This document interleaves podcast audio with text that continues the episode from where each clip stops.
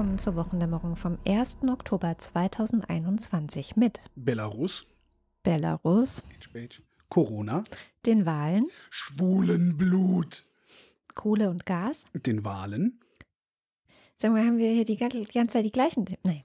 Digitalem Umweltschmutz, Kommunismus, einem Afghanistan-Nachgang, Verbraucherschutz, einer guten Nachricht, dem Börsenticker. Holger Klein. und Katrin Rönecke. Ja, wer fängt jetzt mit Belarus an? Äh, du, weil ich hab, ich mache nur schlechte Laune, was das angeht. Ich auch. Okay. Hm.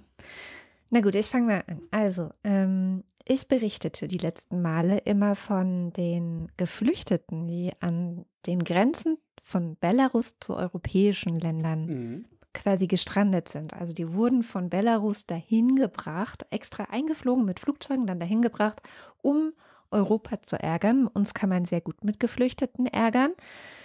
Wir lassen uns da echt gut unter Druck setzen, auch wenn es nur zum Beispiel 32 afghanische Geflüchtete sind oder so, Ja, ja. aber wer weiß, ob da nicht irgendwie jemand dabei ist, der unsere Frauen an die Wäsche will. Und ja, ich hatte ja schon viel Sorge geäußert, dass das denen nicht gut geht, dass da auch eine Frau dabei war, die krank war, dass die nicht mit Essen versorgt werden, nicht mit Trinken versorgt werden, kein Dach über dem Kopf haben, um nichts. Und jetzt ist es tatsächlich so, dass mindestens fünf sind gestorben. Mhm. Ähm, wie viele es genau sind, ist nicht ganz klar, weil man auch nicht genau weiß, wie viele dort überhaupt noch irgendwo sind. Nach Aussage der afghanischen Geflüchteten, also das sind diese 32, sind sie alle krank, Mhm. haben teilweise über eine Woche nichts zu essen bekommen vom Roten Kreuz und das, ja, das deutet darauf hin, dass wir darauf zusteuern, ähm, noch mehr Tote dort zu haben. Und Ja, natürlich. Ja, ja die, die ganze Entmenschlichungsstrategie der letzten Jahre läuft ja darauf hinaus, dass wir uns nicht über die Toten unterhalten müssen, sondern über irgendeine Verschiebemasse. Also das ist ja in der ganzen Wortwahl und so ist es ja schon. ja, und Kümmern uns halt nicht mehr. Ja. Ich finde es langsam mal ganz interessant, dass man vielleicht mal versucht, es gibt ja diese Webseite, die ich ganz schön finde, der Clankriminalität, also clankriminalität.de, wo ja immer aufgeschrieben wird, das ist der neueste Fall, also wo man so ein bisschen Track Record macht äh, bei CDU und, und also CDU und CSU äh, Korruption. Und ich hätte gerne, glaube ich, eine Webseite, die mal so einfach aufschreibt und bilanziert, wie viele Menschenleben wir als EU eigentlich auf dem Gewissen haben, weil wir uns so krass von rechts unter Druck setzen Ja, ich lassen. meine, rechts außen schafft es ja immerhin, solche komischen Seiten zu füllen mit, äh, da hat mal wieder ein Afghaner ein falsches Wort gesagt oder ein Messer gezückt oder sowas Ja, und daraus genau. gleich ein Politikum zu machen. Ähm, aus der anderen Richtung sehe ich das tatsächlich nicht. Also jedenfalls nicht so, sondern immer nur, ja, da gab es mal wieder einen Nazi-Übergriff. Aber dass wir halt äh, ein Land der Nazi-Übergriffe sind, das, da, da brauchen wir noch keine Listen mehr führen. Das sehen wir ja jeden Tag in der Zeitung auch. Mhm. Und das ist halt wirklich ein Politikum im Gegensatz dazu, dass jemand eine bestimmte Nationalität hat und äh, einer eine Waffel. Ja, Belarus. Ähm, ich habe, äh, das ist ein bisschen wieder Eigenwerbung, es tut mir sehr leid. Ähm, ich mache ja so einen Podcast für den Rundfunk Berlin-Brandenburg noch ähm, und äh, rede da mit Auslandskorrespondenten und Korrespondentinnen. Und ich habe geredet eine Stunde lang mit äh, Demian von Osten und zwar genau über Belarus. Demian ist einer der letzten westlichen Journalisten, die überhaupt noch frei aus Belarus berichten können. Ich glaube, es läuft noch jemand von der FAZ darum oder so, aber halt äh, dann Print und die haben es dann immer noch mal ein bisschen einfacher, weil die müssen dann nur rumlaufen und können hinterher ihre Sachen aufschreiben. Ähm, Demian ist halt fürs Fernsehen, fürs WDR-Fernsehen und muss alleine filmen. Also der ist unter absolut erschwerten Bedingungen da unterwegs. Der hat keine Kollegen sind akkreditiert, also er ist nur alleine akkreditiert. Und ähm, es gibt auch keine Akkreditierungen mehr für lokale Helfer die sogenannten Stringer. Ähm, das heißt, also wenn er mit denen arbeiten würde, würde er es nicht erzählen. Also wenn, dann passiert das alles im Untergrund. Und er hat aber auch niemanden, der die Kamera hält, den Ton angelt, das Licht macht und so. Das macht er alles alleine. Er hat einen Rucksack dabei und muss seinen ganzen Scheiß da aufbauen. Das erzählt er unter anderem in dieser Sendung, die ich da mit ihm aufgezeichnet habe. Ähm, er hat sehr viel erzählt, wie gesagt, eine Stunde und er hat eigentlich nichts Gutes mehr zu erzählen gehabt aus Belarus, außer dass es da sehr, sehr ordentlich ist. Also wenn du aus Deutschland kommst, wird dir auffallen, es ist unglaublich sauber, unglaublich geordnet. Minsk ist, glaube ich, die sauberste Stadt, die es in Europa gibt. Ähm, es läuft vieles ja sehr, sehr geordnet ab. Die Menschen gehen nicht bei Rot über die Straße. Sie gehen ihrem Alltag nach. Sie gehen in Geschäfte, sie gehen zum Arbeiten. Sie gehen in ein paar Restaurants, wenn sie sich's mal leisten können. Wenn du dann aber ein bisschen weiter schaust, was ich sehr vermisse im Moment, auch im Vergleich zu vielleicht anderen Zeiten, es gibt wenig Lebensfreude im Moment. Ähm, klar triffst du mal eine Gruppe Jugendlicher, die mal irgendwie zu einer Gitarre am Ufer des Flusses äh, in der Stadt ein bisschen äh, Musik macht, ein bisschen tanzt dazu.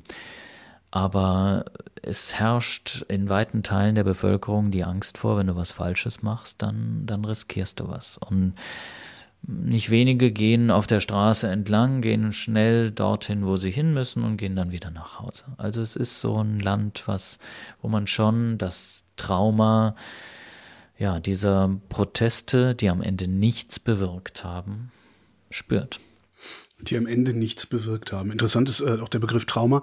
Er hat auch bei Lukaschenko von einem Trauma gesprochen. Also das, äh, mhm. äh, das was da passiert ist letztes Jahr, auch Lukaschenko nachhaltig traumatisiert hätte. Klar. Was ich äh, auch ganz interessant finde. Aber er sagt halt auch, er sieht halt keine Hoffnung, er sieht gar nichts. Also es gibt ab und zu mal so einen Aufflammen, wo dann irgendwie eine Handvoll Leute maskiert in rot-weiß-roten Klamotten mhm irgendwo schnell eine kleine Protestaktion für zwei Minuten macht, das filmt und sofort wieder verschwindet, um überhaupt noch was zu haben, was sie dann äh, über Telegram oder sonst wo lang spielen können, äh, damit mhm. die Menschen in Belarus nicht vergessen, dass es eine Opposition gegeben hat, beziehungsweise in den Menschen auch noch eine Opposition ist.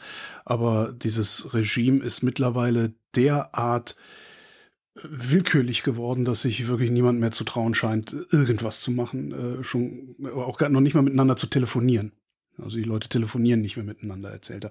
Hat eine gute Stunde erzählt. Ich finde, das ist eine der stärksten Sendungen seit vielen, vielen Monaten, wenn nicht Jahren, die ich aufgenommen habe. Ähm, ich habe auch nicht damit gerechnet, dass sie so deprimierend wird. Also, weil das ist, es gibt halt praktisch nichts Gutes zu erzählen aus diesem Land mehr. Ähm, das ist ein bisschen wie Nordkorea. Ja, und also die, der RBB neigt leider auch zum äh, Depublizieren, wie äh, die gesamte ARD. Von daher, also wenn, wenn ihr gerade keine schlechten Nachrichten vertragen könnt, ladet es euch runter, hört es euch irgendwann an.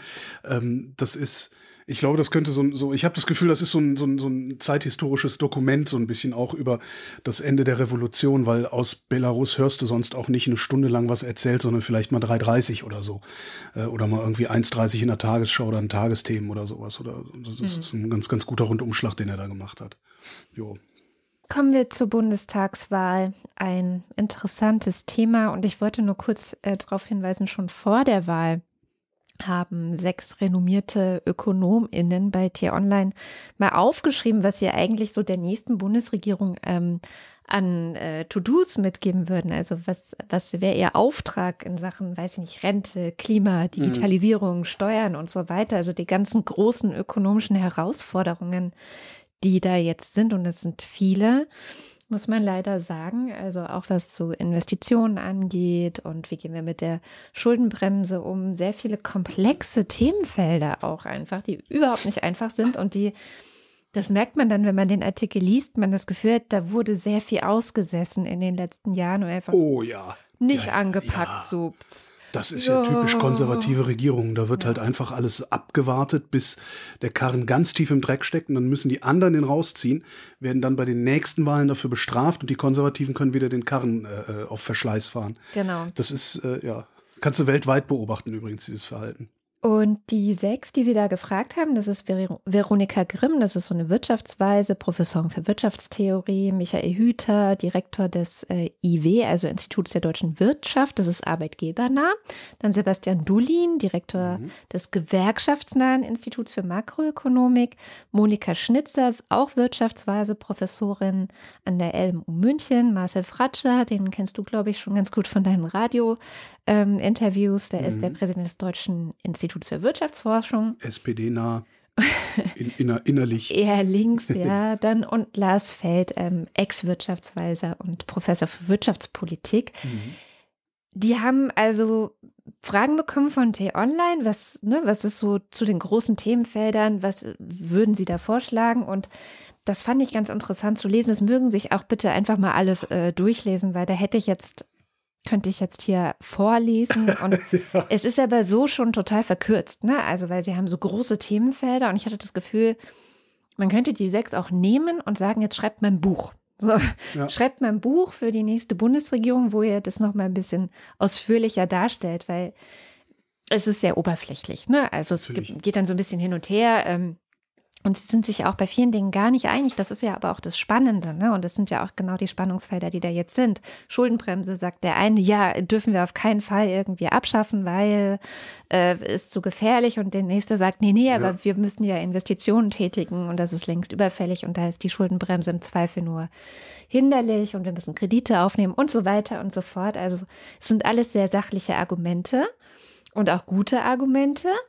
Und ähm, dann aber auch halt irgendwie so, es kratzt an der Oberfläche. Und ich, ja, dachte, ich bin gespannt, weil, also, man merkt dann halt schon bei diesen sechs, so, ähm, einerseits geht es zum Beispiel darum, Rente, ne? ganz gutes mhm. Beispiel.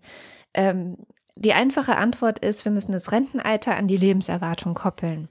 Ja. So. Können wir machen, können ja Abi nach zehn Jahren jetzt machen. Das ist ja im Grunde ist das das Gleiche. Die Lebensarbeitszeit verlängern nur nach vorne und nicht nach hinten, damit die Rentner nicht ausflippen. Genau, und da haben sie dann nämlich so verschiedene Ideen. Also einmal das oder eben auch, dass sie sagen, ja, wir könnten ja auch wie in der Schweiz, dass die Menschen mehr arbeiten in einem mhm. Jahr und dadurch wieder mehr Rentenpunkte erwerben. Und aber dann, ne, in der Schweiz, wir waren da ja gerade, ich stelle mir eine 45-Stunden-Woche absolut furchtbar vor. Naja, aber die Schweizer, die sind ja auch alle langsamer. Vielleicht arbeiten die genauso viel wie die Deutschen, aber brauchen dafür länger und haben dafür mehr Stunden. Und dafür früher Rente. Genau. Was kann ich die früher Rente? Nee, die haben bessere Rente. Doch, die haben auch früher Rente, okay. ja, ja. Und also so, ne, also da merkt man dann schon, wie es im Detail auch schwierig wird. Und der Fratscher dann auch sagt, naja, eigentlich haben wir vor allem ein Problem, dass die Rente viel zu gering ist für die meisten Menschen, dass wir eine große Altersarmut haben. Auch da müssen wir ran, aber da kommst du dann in die nächste Frage rein, okay, wie soll das dann noch finanzieren? wenn Wir jetzt schon Probleme, äh, äh, die Rente mit 67 zu finanzieren. Wie soll das dann noch gehen, irgendwie die Mindestrente noch zu erhöhen und so weiter? Also ich habe das gelesen und gedacht, ich möchte nicht Bundesregierung sein. Na, du möchtest eigentlich, möchtest du gerne Bundesregierung sein, äh, und zwar mit einer absoluten Mehrheit, wenn deine Partei auch im Bundesrat äh, die Mehrheit stellt, weil nur so kriegst du die Schuldenbremse auch wieder aus der Verfassung raus. Ne? Also du musst halt, wir haben überhaupt keine verfassungsändernden Mehrheiten im Moment. Genau. Das heißt, äh, sowas wie die Schuldenbremse brauchst du yes. gar nicht anzupacken, ja, ja. aber die kann man ganz hervorragend umschiffen. Mhm.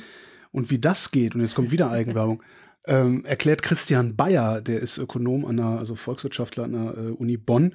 Und mit dem und Rudi Bachmann mache ich hier einmal im Monat, ungefähr einmal im Monat einen Podcast, die Wirtschaftskunde.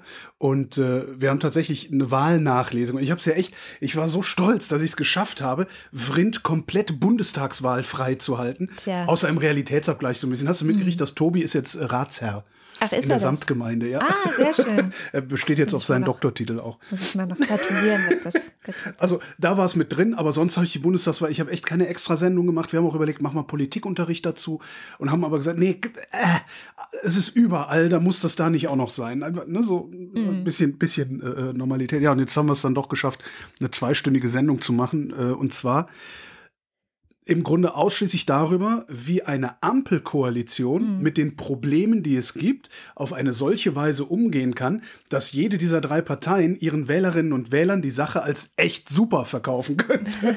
und da, da unter anderem äh, formuliert Christian einige Vorschläge, wie man zum Beispiel die ähm, die Schuldenbremse umgehen könnte, äh, weil ich krieg's jetzt nicht mehr auf die Reihe, weil es war so Druckbetankung zwei Stunden für mich. Aber du kannst zum Beispiel, wenn du, ähm, ich glaube, Bauinvestitionen oder sowas machst, also Investitionen in Neubauten machst, dann kann der Bund das aus der Schuldenbremse raushalten. Mhm. Und Christian schlägt halt unter anderem vor, die Bundesanstalt für Immobilienaufgaben damit zu betrauen. Bauherr für kommunale Bauvorhaben zu sein äh, und dann hinterher irgendwie über Erbpacht und so weiter dann irgendwie die neu gebaute Schule oder was auch immer an die weit an die zu vermieten mhm. oder zu verpachten ähm, und das ist halt aber auch so ein ganzer Komplex, weil das Rentenproblem das löst du durch äh, äh einmal äh, ja indem du mehr Geld reinnimmst, also die Beamten mhm. vielleicht mit einzahlen lässt oder sowas, indem du die Lebensarbeitszeit hast, also entweder später Rente oder früher arbeiten anfangen. Und, und nicht oder, und Migration. Ja, du kommst total. nicht drum rum, Migration ja. zu machen. Und das ist auch eine ganz Egal, tolle Idee. Wir, kommen, geht, wir ne? haben dann also. irgendwann sind wir auch an dem Punkt, wo wir sagen, aber eigentlich das ist doch total super, wenn man das so und so und so strukturiert. Dann bauen die Einwanderer, die wandern, er sagte, die wandern ja jetzt nicht irgendwo in, in, in die Rhön ein, sondern die wollen in die Metropolen. Da finden die keine Wohnungen. Du willst keinen zusätzlichen Druck am unteren Bereich äh, äh des, des, des Mietmarktes haben. Mhm. Also müssen die ihre eigenen Wohnungen bauen. Was sie ja machen, dann, ne, du lässt die einwandern, du gibst den, sagst halt Bauarbeiter, ist auch Facharbeiter, vergisst mhm. man ja immer gerne. Das Facharbeiter sind ja nicht nur irgendwie hier hoch, hochqualifizierte äh, Motorendesigner und Bauer oder sowas, sondern es ist halt auch, auch der Bauarbeiter ist auch ein Facharbeiter in Deutschland. Und dann lässt du die halt letztlich ihre eigenen Wohnungen bauen, aber die bauen ja viel mehr. So. Mhm. Und löst damit im Grunde zwei Probleme äh, auf ein. Das ist eine schöne, also ich finde, es ist eine schöne Sendung geworden. Ich habe wieder sehr viel gelernt über Ökonomie und über Zusammenhänge und musste mich schon wieder des ähm, FDP-Nahseins bezichtigen lassen. Ja. Äh, ich habe die mhm. Ferengi einfach zu gut behandelt in den letzten Monaten, habe ich so das Gefühl. Ja. ja, also du bist jetzt schon bei der Wahlnachlese. Ja, Entschuldigung, ähm, ich war, hast du, wie kommst du eigentlich mit dem Ergebnis so zurecht? äh, ich habe ja, ich habe sehr clever gemacht. Ich war ja eine der vielen Wahlhelferinnen hier in Berlin. Ah, du hast die Wahl gefälscht. Genau, ich war sozusagen direkt vor Ort, als alles schiefgegangen ist hier in der Stadt. Äh, man hört ja sehr viel. Und ähm, ich hatte deswegen zu tun, als diese ganze ja, Prognosen, erste Hochrechnung, dann immer weiter Prognosen, Prognosen, Prognosen. Also ich glaube um halb elf abends, also nachts, waren wir fertig mit Zählen und irgendwann kurz nach elf war ich zu Hause, habe dann noch mal kurz im ZDF geguckt, was los ist, aber wusste das meiste auch schon. Aber es hat einen da nicht so angegriffen, wie es das wahrscheinlich hätte, wenn ich zu Hause die ganze Zeit auf dem Sofa und stundenlang äh, das geguckt hätte. So. Habe ich ja versucht. Wie die ne? letzten Jahre. Ich habe mir kurz vor sechs habe ich mir drei Bier und eine Tüte Chips geholt, mhm. Äh, bin nach Hause gefahren, habe einen Fernseher angemacht, dann ging das los. Mhm. Dann habe ich gedacht, und habe dann, ich glaube, umgeschaltet auf Arte. Aha und erst irgendwie ein paar Dokus oder irgendwas geguckt und danach äh, die Unbestechlichen mit Kevin Costner, diesen Mafia-Film. Mhm. Ja, und dann hatte ich auch die drei Bier drin und dann war es mir auch egal. ja, natürlich ist es also, aber das hatte ich ja vor der Wahl schon, es ist halt sehr enttäuschend zu sehen, dass ähm, viele Deutsche sich sehr leicht beeinflussen lassen durch Kampagnen, durch äh, Fake News und nicht beeinflussen lassen durch Berichte über Korruption zum Beispiel. Also so dieses. Das ist, ja, das ist erschütternd eigentlich. Ne? Dieses Ungleichgewicht, aber das hatte ich, wie gesagt, auch schon vor der Wahl. Das haben ja auch alle äh, Umfragen schon gezeigt. Das war jetzt nicht überraschend. Andererseits, die Union hat ein His das schlechteste Ergebnis in ihrer Geschichte eingefahren. Ja? Also nicht mal ein Viertel der Deutschen möchte diese Partei irgendwo in Verantwortung sehen. Vielleicht ist das schon Ausfluss dieser ganzen Korruptionsaffären und alles. Also es gibt halt ja. immer, du findest halt immer 20 Prozent, die einer bestimmten Ideologie, sag ich mal, die Stange halten. Ob das rechts oder links ist, du findest, vielleicht ist das genau das Ergebnis. Ja, ich finde, äh, ja, wenn man denkt, dass nur die Union korrupt ist, dann schon. Aber es gab ja direkt vor der Wahl, ich glaube eine Woche vorher war das äh, noch das letzte Video der Trilogie der Rezo-Zerstörungsreihe vor der Bundestagswahl. Ja, keiner. Ähm, na, schon ein paar Millionen Leute, ja, ne? Aber die dann hinterher CDU oder SPD wählen gehen. Genau, und er hat ja nochmal drauf aufmerksam gemacht, so hier, Olaf Scholz ist halt auch mit ordentlich Dreck am Stecken behaftet und es ist alles sehr fishy. Und das führt mich zu dem, was ja jetzt auch diese Woche los war. Also jetzt, ne, ganz neu, irgendwie Razzien und irgendwie FAZ hat es, glaube ich, so genannt, der Cum-Ex-Skandal führt direkt ins Herz der Hamburger SPD. Ja, Chaos, ne? Chaos, genau, also dieser ehemalige ähm, Vertraute auch von Olaf Scholz, der da sehr, sehr tief mit drin hängt. Dann Rezo ja auch ganz schön gezeigt, wie Olaf Scholz so mit so einer Salamitaktik da auch vorgeht. Ich finde ja allein schon sein Verhalten ist so fishy, also ja. so, nein, es gab keine Treffen zuerst. Und dann hat man Beweise, dass es hm. Treffen gab mit der Warburg Bank, die da eben so ne, diese Cum-Ex-Geschäfte abgewickelt hat und Steuern hinterzogen hat. Und man, wir reden ja hier jetzt auch nicht von ähm, ein paar Millionen Euro. so sondern, Helmut Kohl-Style oder so. Sondern es geht ja die Nacht, allein die Steuernachforderungen, die die Stadt Hamburg offiziell an diese Warburg Bank ja. hätte stellen können, sind 47 Millionen Euro. Ja, nur die Stadt Hamburg nur die Stadt Hamburg an die Warburg Bank. Ich glaube, der gesamten, äh, gesamten EU, also wo das passiert ist, sind über 50 Milliarden verloren gegangen, so oder? Das, ich meine, das wäre so eine völlig aberwitzige es ist Summe eine Riesen, gewesen, ja. Es ist eine Riesensumme. So. Und, und, und das Ding ist ja, also diese 47 Millionen Steuernachforderungen, die waren klar, die waren auch angekündigt. Die Warburg Bank hatte das sozusagen vor der Nase, vor Augen und dann gab es Gespräche. Mhm. Und nach diesen Gesprächen mit bestimmten SPD-Vertretern, ähm, also Johannes Kahrs ist der eine, dann gibt es aber auch noch den damaligen SPD-Innensenator Alfons Pawelczyk, der jetzt auch äh, im Visier der Ermittler wieder steht. Und nach den Gesprächen hat dann auf einmal der, äh, der Finanzsenator, der damalige, das ist der heutige Bürgermeister übrigens in Hamburg, Peter hm. Tschentschner, hat dann, äh, und, oder seine Behörde hat dann entschieden, okay, wir stellen die Forderung zurück mhm. und wir mhm. lassen das Ganze verehren. Also 2009 wäre so das letzte Jahr gewesen, zu sagen, gebt uns die 47 Millionen, hier, ja. her damit. Und auf einmal hieß es, Forderung fallen gelassen und dann war 2010 und dann war das Ding verjährt. So. Naja, man kennt sich, man hilft sich, ne? Und, und dann, weißt du, ich habe jetzt nämlich nochmal so ein bisschen versucht, mich da reinzuarbeiten, weil Rezo hat das ja auch gemacht, aber bei dem ist das ja immer so, das und das und das und das, da sind mhm. die Quellen. So. Ja. Also es ist ja sehr, sehr zusammengefasst und zusammengerafft und ich glaube, ja. wenn man nicht so richtig sich nochmal durch diese Quellen arbeitet, habe ich auch gemacht. Also ich habe die auch verlinkt jetzt nochmal in dem, äh, verlinke ich in den Shownotes dann nochmal. Aber was mir nicht so ganz klar war, und das habe ich bei der Finanzwende gefunden, das ist ja diese mhm. Bewegung, die der äh, Gerhard Schick gegründet hat, früher für die Grünen im Bundestag, einer der Finanzexperten im Bundestag, so wie Fabio De Masi, die gesagt haben, so, ich gehe raus. Ja, ich fällt ja keiner aus hier. Ja. Und auch so ein guter halt. Und ähm, da möchte ich einfach nur zitieren. Aus den Tagebucheinträgen von Herrn Olearius von der Warburg Bank wird berichtet, dass dieser versuchte, seine Kontakte in die Politik zu nutzen, um das Steuerverfahren noch zu beeinflussen. Er trifft sich demnach offenbar nicht nur mit dem damaligen Bundestagsabgeordneten Johannes Kahrs und dem ehemaligen Innensenator Alfon Pawelczyk, sondern auch dem damaligen Bürgermeister Olaf Scholz. Laut Pressebericht notiert sich Herr Olearius nach dem Gespräch, er interpretiere die Reaktion von Olaf Scholz so, Zitat, dass wir uns keine Sorgen zu machen brauchen. Zitat Ende. Aha. So, und das ist ein Text vom Mai, aber aufgeklärt wurde darüber nie was. Also Olaf Scholz hat dann immer nur gesagt, ich erinnere mich. Ja, klar. Ganz große der, Erinnerungslücken. Der, der, der, wird sich da auch tatsächlich nicht dran erinnern. Das sind, ich, wenn ich mir so, klar, klar, es ist total simpel zu sagen, ich erinnere mich nicht dran. Ja, ja, ja, sicher.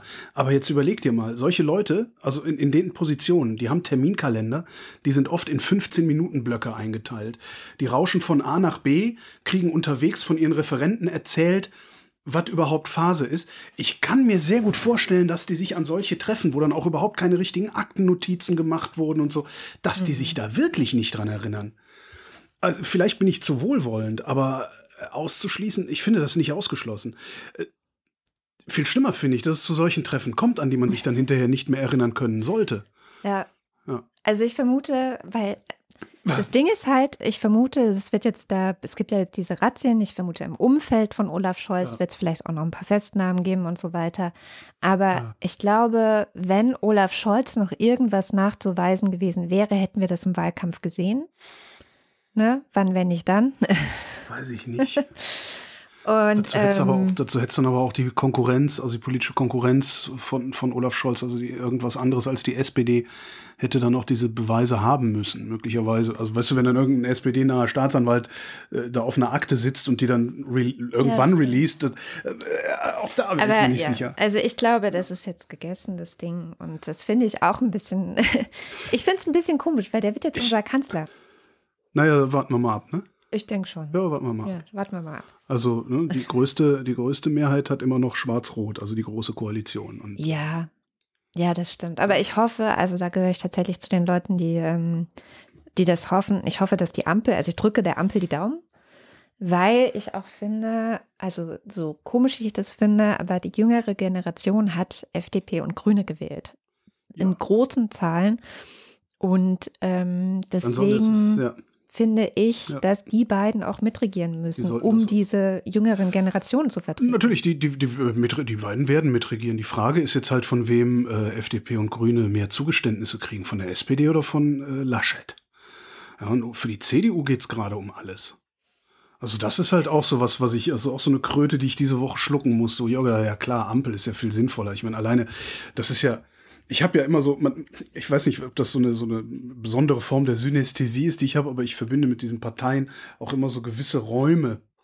Und mhm. die CDU ist halt ein, ein muffiger, also selbst die Jungen, also selbst junge Union, selbst diese frischen, also frische, Frisch? auch, auch ja. ja. es gibt ja immer, es gibt ja auch in der Union so progressive Leute ja, und so wie Jana Behrendt oder so. Mhm. Äh, das sind ja völlig normale Menschen, aber selbst da habe ich immer das Gefühl, dass die in so einem holzgetäfelten alten, also alles muffig und so. Und äh, Grün und FDP, da habe ich halt wirklich so ein Aufbruchsgefühl, so da, hey, äh, die Sonne geht auf, weißt du, so hui. Und die SPD, naja, da ist halt Nachmittag. Na, aber bei der CDU ist halt immer dunkel. Das ist so ein ganz komisches, so nicht, siehst du, nicht Räume, sondern eher Tageszeitengefühl. Und die, ich finde das zu den Grünen und, und auch der FDP, an der, an, an der ich sehr, sehr, sehr viel auszusetzen ja. habe. Insbesondere daran, dass was für Spitzenpersonal und was für öffentliches Personal sie da Ja, und lässt. ich würde an ihr ähm, auch aussetzen, das hat ja Claudia Kempfert noch mal ganz schön gesagt, sie haben ja die wenigsten Ideen zum Klimaschutz. Eigentlich keine, aber gut. Ja. Außer die Ingenieure werden es richten, aber ist ja keine ja, Idee. Ja, nee, das, das auch nicht. Also das hatten wir auch in unserer, äh, in der, in der Wirtschaftskunde. Also die, die sind schon, ähm, es ist, wie gesagt, ich krieg's im Detail alles noch nicht mal mit zusammen. aber äh, wenn man deren Vorschlag äh, mit, mit Emissionshandel und, und sowas alles, wenn man den konsequent verfolgen würde, dann äh, würde das wahrscheinlich sehr, sehr schnell, sehr, sehr teuer werden, CO2 zu erzeugen und so. Also das, mhm. selbst da gibt's Möglichkeiten, mhm. dass die Grünen mit denen, ne? Also, aber also ich habe so ein, ein sehr, sehr heiteres äh, Zukunfts, äh, wie nennt man das? positives Bild, äh, wenn ich Grüne und FDP angucke. Mhm. Und ich habe mich auch daran erinnert, ich habe es leider nicht mehr gefunden. Ich habe vor vielen, vielen Jahren, habe ich mal irgendwo hingeschrieben, irgendwann in der Zukunft werden wir genau zwei Parteien sehen. Also wenn zwei Parteien äh, hier äh, um, um die Regierung streiten oder sowas, die, die Liberalen und die Grünen oder die FDP und die Grünen nicht. Und ich habe so ein bisschen das Gefühl, dass wir uns gerade in diese Richtung bewegen, weil mhm wozu brauche ich denn eine Union? Wozu brauche ich denn ja. eine SPD? Das ist nicht nötig. Also das kriege ich mit den Grünen und der FDP auch abgedeckt und dann vielleicht noch irgendwie so ein bisschen Linkspartei und noch so ein bisschen Reste, äh, irgendwas anderes Rechtes, also Rest CDU oder sowas. Äh. Ja. Aber, aber die CDU ist so mit dem Rücken an der Wand. Die tun zwar gerade immer so, ey, guck mal, wir dicke Eier haben, aber haben sie nicht. Ja? Die, sind, die sind komplett leer. Also die waren auch im Wahlkampf komplett leer. Die hatten überhaupt kein Politikangebot, außer mehr vom selben. Und selbst das nicht, weil ihnen klar sein musste, dass so auch nicht weiter regiert werden kann. Andreas Scheuer kann nicht noch weiter Geld nach Bayern laufen lassen. Mm -mm. Ja? Das heißt, mehr vom selben, aber auch nicht so richtig. Die sind komplett leer, die stehen mit dem Rücken an der Wand. Jetzt kommt FDP und Grün und sagen: So, wer von euch beiden will Kanzler werden? Und was seid ihr bereit dafür zu geben? Ja. Wer wird wohl sagen, ich bin bereit dafür alles zu geben? Und wer wird sagen, ich bin da bereit dafür ein bisschen was zu geben? Wir werden sehen. Gell? Aber äh, natürlich, ich, äh, ne, äh, die Hoffnung stirbt zuletzt, aber Schiss habe ich trotzdem. Was ich aber an der Wahl viel bemerkenswerter fand, das Ergebnis für den Volksentscheid in Berlin. das fand ich wirklich, das waren ja, 56,3 Prozent ja. dafür. Das war, wie, wie haben Sie es so schön ausgedrückt, mehr als doppelt so viele Menschen haben für diesen Volksentscheid gestimmt als für die SPD. nee, SPD und CDU zusammen, glaube ich, oder sowas, ne?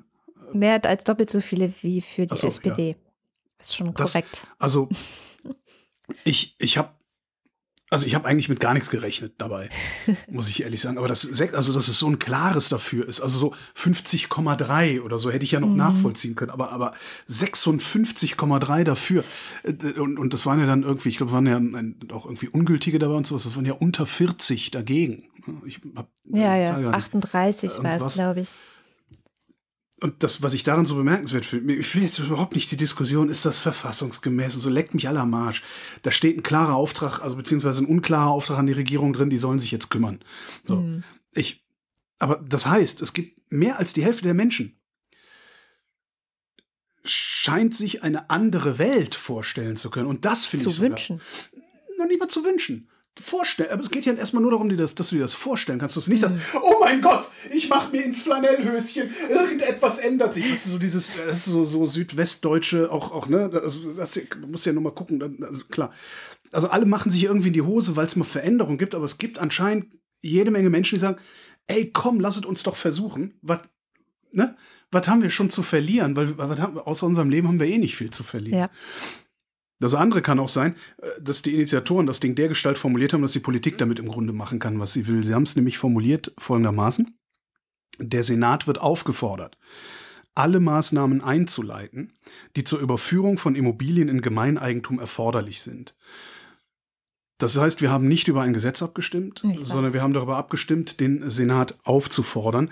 Das heißt, die können im Grunde auch gar nichts machen. Und das ist ja genau das, was die CDU-Kandidatin Giffey äh, vor der Wahl angekündigt hat. Und ihre Partei, Giffey's Partei, die SPD, ist stärkste Kraft in der Stadt geworden. Mm. Ähm, die muss sich jetzt im Grunde, muss der Senat sich jetzt nur endlos Zeit damit lassen, die Maßnahmen einzuleiten. Und dann passierte halt überhaupt nichts. Das heißt, es kann auch genauso gut sein, dass die Leute genau gesagt haben, ach komm, ich stimme jetzt mal dafür, weil passiert ja eh nichts. Ich weiß es nicht. Wir werden sehen, ja. aber ich fand es auch sehr lustig. Ein paar Anekdoten noch aus der Wahlhelfenden äh, vom Wahlabend. Also erstmal war es ja lustig. Ähm, ich habe mich ja im boah, wann war das? März, April, irgendwie so muss ich mich dafür gemeldet haben, glaube ich, fürs Wahlhelfen. Und es waren sehr viele auch dabei, muss man auch ehrlicherweise zugeben. Die waren das erste Mal dabei und sie haben sich auch gemeldet und ich gehöre auch dazu wegen der Impfung. Ja. Weil Wahlhelfende sind in Prio-Gruppe 3 gekommen. Hätte ich so. auch gemacht, wenn ich nicht sowieso Prio 3 gewesen wäre. Und so, aber das heißt ja nicht, dass man nicht Bock drauf hat, ne? weil das jetzt auch oft so gesagt wurde, die haben das nur gemacht wegen der Impfung mhm. und dann haben sie sich krank gemeldet. Das wurde sehr oft berichtet am Wahltag. Das hat mich auch geärgert, weil ich habe viele Leute getroffen vor Ort. Einer davon war lustigerweise Linus Neumann. Der wird das bestimmt auch. Wir haben schon sehr viel gewitzelt, dass wir in unserem Podcast sehr viel zu erzählen haben werden. Also hört auch noch äh, Logbuch Netzpolitik. Da gibt es noch ein paar mehr. Hört einfach irgendwas anderes. ähm, und bei ihm war es so und bei mir war es auch so. Ich hatte dann zehn Tage vor der Wahl nichts gehört. Wirklich nichts. Ich Unglaublich. Hab, also außer dem Brief, äh, der mich sozusagen berechtigt hat, mir die Impfung zu holen, was schon war, nachdem ich meine erste Impfung eh hatte, aber egal, ähm, habe ich nichts gehört und habe dann eine Mail geschrieben ähm, und gefragt, hallo, es sind ja nur noch zehn Tage bis zur Wahl. Ich wollte mal fragen, ja. werde ich jetzt nicht gebraucht oder was ist ja. los? So, ne? Weil man, man kriegt halt auch drakonischste Strafen. Zumindest angedroht. Sich, angedroht, wenn man sich meldet und dann nicht kommt. Mhm. Unentschuldigt nicht kommt. Aber du brauchst dann schon auch ärztliches Attest und alles. Also es ist nicht einfach so wie Schule schwänzen ja. oder so. Und ähm, dann haben die gleich noch, also wirklich sehr schnell, ich glaube in weniger als einer Stunde, ah, schön, dass Sie sich melden, danke für Ihre Geduld, Sie haben, sind hier und dort im Einsatz und das war halt zehn Tage vor der Wahl. Warum machen die das, warum kommt das nicht von denen aus? Hast du mal gefragt? Nee, ich habe okay. nicht weiter gefragt, aber ich habe dann halt, naja, gut, weiß ich jetzt Bescheid. Linus hatte am 18.09. von denen gehört, acht Tage vorher. Und äh, vor Ort waren eine ganze Menge Leute, die alle gesagt haben, ich habe nichts von denen gehört. Oder auch im Internet, ne, der äh, RBB hatte dann so Tweets, ja, Leute sind einfach nicht gekommen, Weihhelfende sind einfach nicht gekommen. Und haben ganz viele auch drunter geschrieben, ich habe nie was gehört. Ja. Ich wurde nie gefragt. Genau. Ich hab, bin nie kontaktiert worden. So, es ist einfach nichts passiert. Und vor Ort habe ich eine Frau getroffen, die war die geilste. Die meinte, ich war schon ganz oft Wahlhelferin. Ich habe nichts gehört bis heute Morgen um acht. Da wurde mir dann gesagt, du musst um 14 Uhr hier vor Ort sein und helfen. Und was sagst du, was sagt man dann? Geht man dann hin oder sagt du man, nee? Musst hin. Nee, du kann, was ist, ich kann aber, äh, tut mir leid, ich kann nicht. Ich ja, bin gerade, ich bin gerade, unter den ich, ich bin gerade in Westdeutschland irgendwo. Ja, Linus ist extra aus Köln gekommen. Ernsthaft? ja. Krass.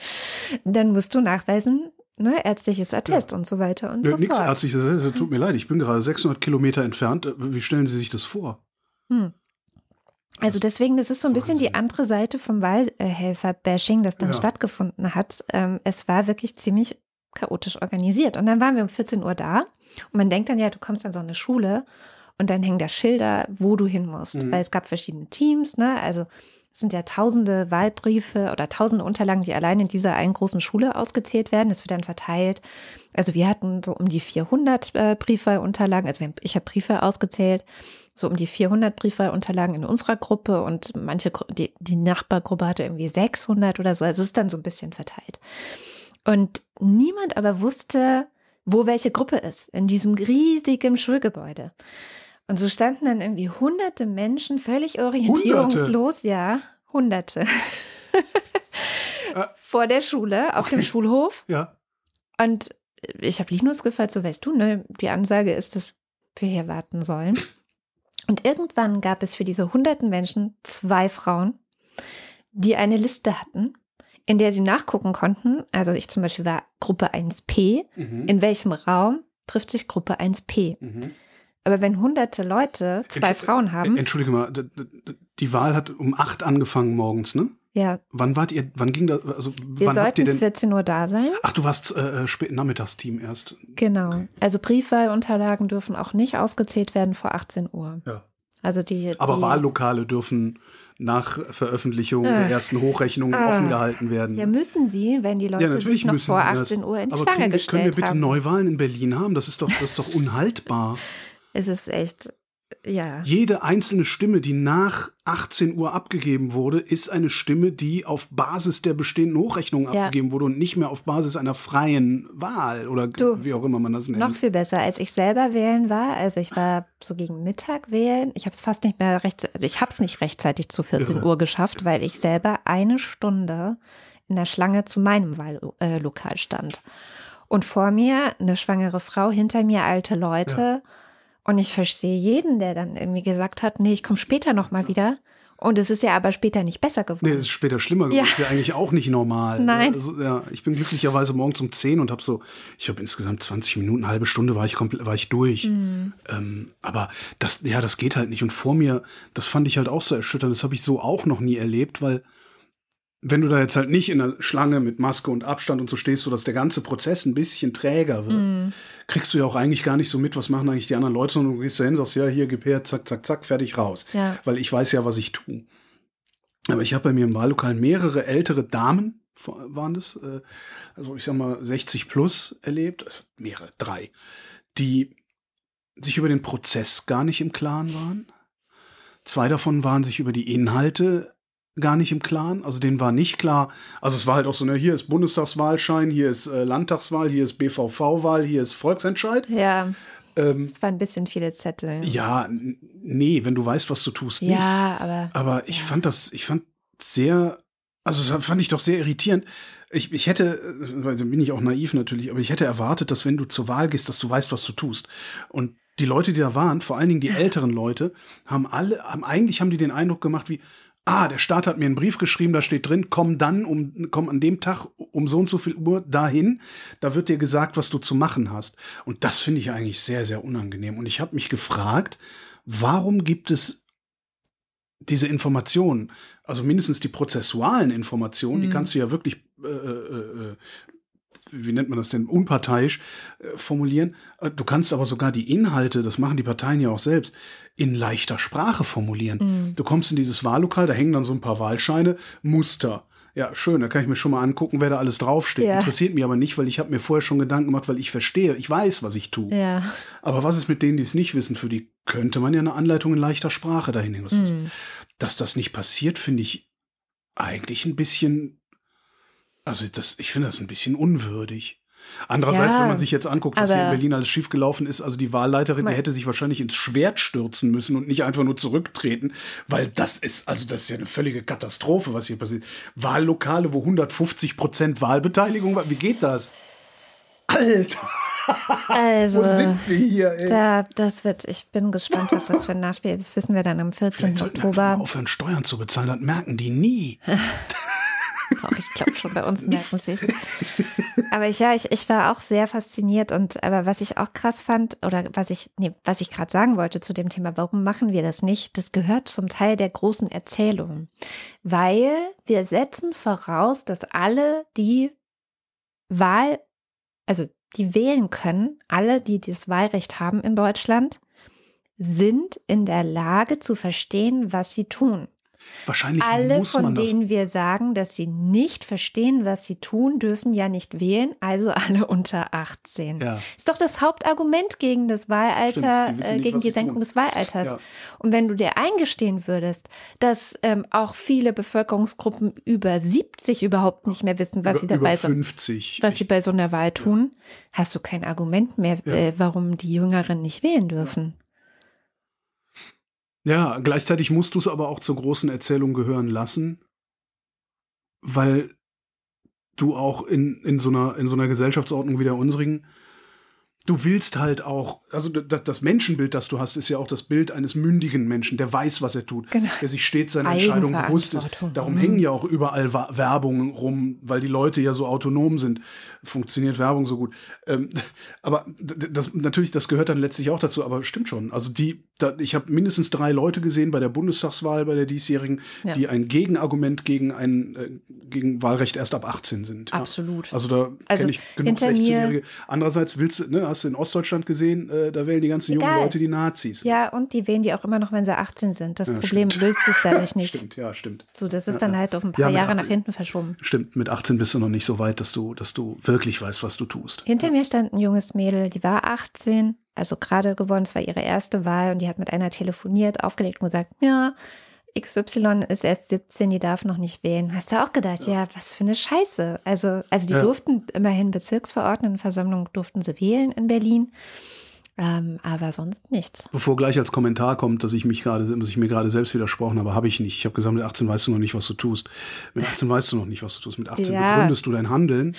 Aber sehr, sehr oft ja. ist die Begründung für dein Handeln eigentlich unsinnig. Ja, aber das also das Hauptargument, so, was ja ich, ne? ne? Warum haben die alle so viel FDP gewählt? Ja, erstens, weil sie es getan haben. Genau. Ja, das geht dich einen Scheißdreck an. Und zweitens, wahrscheinlich, weil die Mythen der FDP, äh, alle können es schaffen, äh, der Staat soll sich nicht so einmischen, die verfangen bei jungen Menschen stärker. Also je, je, je unsterblicher du dich fühlst, desto weniger willst du, dass man dir reinquatscht. Ist ja auch okay. Äh, voll okay, voll also, okay. Also, lass sie doch FDP wählen. Total, ja, klar total. hätte ich dann lieber alle Stimmen bei Grün der Linkspartei und, den ja. Kommunisten gesehen und so. Aber mein Gott, ja. Die Tierschutzpartei hätte übrigens hey, äh, bei der U18-Wahl die 5%-Hürde geschafft. Krass.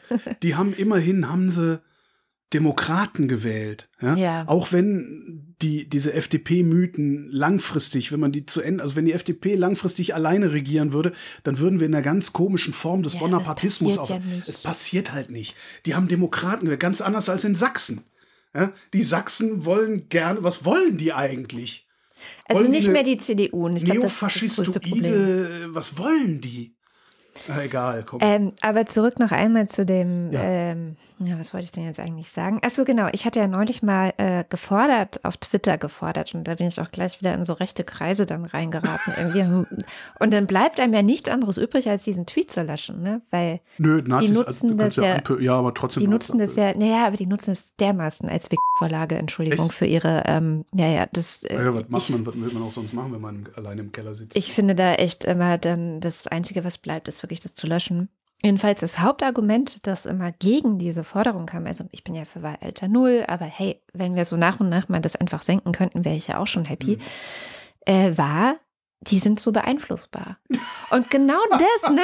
das sind die 30 Prozent Sachsen, die die Nazis gewählt haben, nicht, ne? Nein, die sind gar nicht beeinflussbar. Darum ich finde es so krass. Ich meine, wenn man jemals irgendwann gemerkt hat, wie beeinflussbar Erwachsene sind, weil ja. das diese Bundestagswahl Wirklich? Naja, wenn man jemals wissen, wenn, wenn man sich angucken will, wie beeinflussbar Erwachsene, guck mal auf Facebook.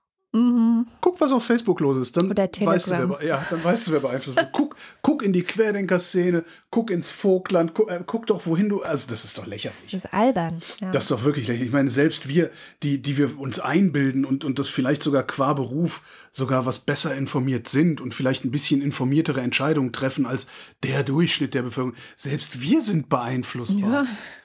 Soll doch keiner glauben, dass Werbung nicht auch auf uns wirkt. Also, also nur weil ich begriffen habe, wie die Scheiße funktioniert, ne, habe ich die Rente immer noch nicht durch. Ja, woran liegt das wohl? Ja. das ist doch. Mann. Und noch ein letzter Satz dazu. Der Band Freiwald von den Krautreportern mhm. hat einen sehr schönen Textartikel bei den Krautreportern veröffentlicht. Der hatte einfach mal gefragt, also Jugendliche gefragt, warum habt ihr FDP gewählt? Oder was glaubt ihr, warum haben andere Jugendliche FDP gewählt? Und das so ein bisschen zusammengefasst, mhm. den können wir gerne verlinken, weil da waren echt ein paar schöne Antworten drin. Unter Sch anderem. Ausreden würde ich es heute nennen, aber ich bin auch 50 unter anderem so ja äh, FDP oder beziehungsweise die Ideen der FDP sind halt sehr präsent auf TikTok und YouTube. Was ich dann irgendwann dachte, als das war so eine ganz komische, ich, ich fand das ganz komisch, also dieses war so eine, das sah so ein bisschen vorwurfsvoll aus auf Twitter. Warum haben die alle FDP? Warum sind die so dumm? Ja, was ja, Wirrköpfe. Das, das fand ich irgendwie, naja, nee, die, die sind halt, wie sie sind. Und 18-Jährige oder 20-Jährige sind halt, wie sie sind. Du hältst dich für unsterblich, du hältst dich für unbesiegbar, die, du, du, du bildest dir ein, jetzt steht mir die ganze Welt. Wissen wir doch, wer ein bisschen ehrlich zu sich ist, wie er, wie er mit 18, 20, 21 als Erstwähler, Erstwählerin war, wird ganz schnell darauf kommen, dass wir da Entscheidungen getroffen haben, die wir heute wahrscheinlich nicht mehr treffen würden, 20 Jahre später. Gut, ich habe immer schon Ja, du, ja, ja, okay. Mag ja sein, mag sein. Ich nicht. Ich habe als Erstwähler CDU gewählt. Mhm. Ähm, das und das habe das auch sehr gut begründen können damals und habe mhm. das aber äh, kann das heute nicht mehr. Ja. Ich kann jede meiner alten Wahlentscheidungen sehr gut begründen, ja? Und aus in der Rückschau würde ich aber von mindestens der Hälfte aller Wahlentscheidungen sagen, ei, ei, ei, da habe ich mich, aber da habe ich mir, aber äh, ne, da, äh, nee, da hätte ich aber ja. nur mal schlauer nachdenken können vorher. Ähm, was ich viel interessanter fände als dieses Ganze, warum haben die das gemacht, ist, in zehn Jahren, in 20 Jahren genau diese Leute fragen, wie bewertet ihr heute eure Ausrede dafür, und ich weiß, das war biased, wie bewertet ihr heute eure Begründung dafür, damals diese Wahlentscheidung getroffen zu haben? Ja. Das müsstest du ihnen aber heute schon mit auf den Weg geben, damit sie nicht vergessen, sich regelmäßig zu fragen. Das habe ich dann gemacht, nämlich. Ich habe dann mhm. irgendwie CDU gewählt und habe zwei Wahlen später oder so habe ich gedacht, was hast du da eigentlich gemacht und warum hast du das gemacht? Mhm. Und seitdem überlege ich mir das auch immer. Ich glaube, also ich kann für im Grunde jede größere Wahl der Vergangenheit kann ich begründen, warum ich gewählt habe, wie ich gewählt habe. Ja. Das ist auch schon mal was. Das ja, können ja, viele Leute, glaube nee. ich, schon nicht. Dann äh, noch ein bisschen was zum Bundestag, zum neuen, wie der aussehen wird. Erstens habe ich mich sehr gefreut, es sind zum ersten Mal zwei Transfrauen im Bundestag. Mm. Tessa Ganserer und Trans, ganz böse Leute, Trans, Transmenschen sind ganz böse Menschen. Ich gratuliere von Herzen. Ich finde es richtig cool. Das ist echt, das ist so wichtig. Nein, nein, bei Transmenschen muss man ganz, ganz vorsichtig sein. Und auch da ne, sind sich übrigens Grüne und das hatte ich ja mal erzählt, als ich die Parteiprogramme auseinandergenommen hatte. Da sind sich Grüne und FDP auch einig, das Transsexuellengesetz abzuschaffen. Also da, ne, das ist dann dieses Liberale, was du bei beiden findest. Nein, nein, nein, nein, nein, nein. Dann also Transmenschen, dass Transmenschen gefährlich sind, äh, das kann ich nachweisen, denn äh, die Bundesärztekammer hat eine reformierte Blutspenderichtlinie veröffentlicht. Bisher war es ja so, dass, äh, ich zitiere, Personen, deren Sexualverhalten ein gegenüber der Allgemeinbevölkerung deutlich erhöhtes Übertragungsrisiko für Infektionskrankheiten wie HIV birgt, mhm. für zwölf Monate von der Blutspende zurückzustellen sind. Das ist, mhm. Schwule dürfen nicht Blut spenden. Ja, ich ne? weiß. Ne? Weil Schwule sind ja evil, ne? wissen wir ja. Das Ding ist geändert worden. Jetzt äh, steht da, dass ähm, nur für vier Monate zurückgestellt wird. Ja? Und zwar unter anderem bei Sexualverkehr zwischen Frau und Mann mit häufig wechselnden Partnern oder Partnerinnen, Sexualverkehr zwischen Männern mit einem neuen Sexualpartner oder mehr als einem Sexualpartner und Sexualverkehr einer Transperson mit häufig wechselnden Partnern oder Partnerinnen. Daraus folgt, schwules Blut bleibt böse, aber nicht ganz so böse, also ist jetzt nur noch ein Drittel so böse wie früher. Ja? Und wenn du trans bist, bist du quasi gemeingefährlich, weil du ja nur durch die Gegend wie sonst was. Ja? Ich glaube, ich muss die Sendung doch wieder explizit stellen. äh, äh, ich würde mich schämen, wenn ich solche Richtlinien formulieren würde. Mhm. Wirklich. Das ist so. Das ist, das ist so eins dieser Dinger, wo du, wo du, weißt du, wenn irgendjemand fragt, was hat Max Scholleck eigentlich mit postnationalsozialistischer Gesellschaft gemeint? Das hat er gemeint. Ja. Weil vor allem, also aus medizinischer Sicht korrigiert mich gerne, wenn ich falsch liege. Es sind bestimmt Menschen in unserer Hörerschaft, die das besser wissen als ich, aber ich soweit ich informiert bin, ist es aus medizinischer Sicht alles Unsinn. Hör doch auf, da, da brauche ich Blut, keine Medizin für. Ja, aber da brauche ich überhaupt keine nein, Medizin für. Herr ja. Klein, wann hatten Sie das letzte Mal Geschlechtsverkehr? Vor zwölf Monaten. Alles klar, hier dürfen Sie Blut spenden. Herr Klein, sind Sie homosexuell? Ja. Oh, da müssen Sie jetzt vier Monate warten. Da brauche ich überhaupt kein medizinisches Argument für. Brauche ich nicht. Ja, das meine ich auch nicht. Bah.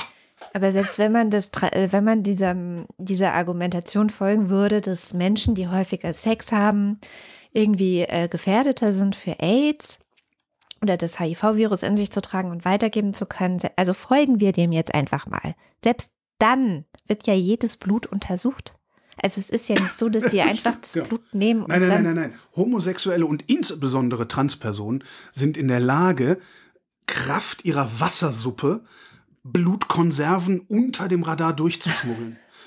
Das ist, das sind ganz, ganz schlimme, fiese Menschen. Das ist ganz, ganz furchtbar. Wo habt ihr es zuerst gehört?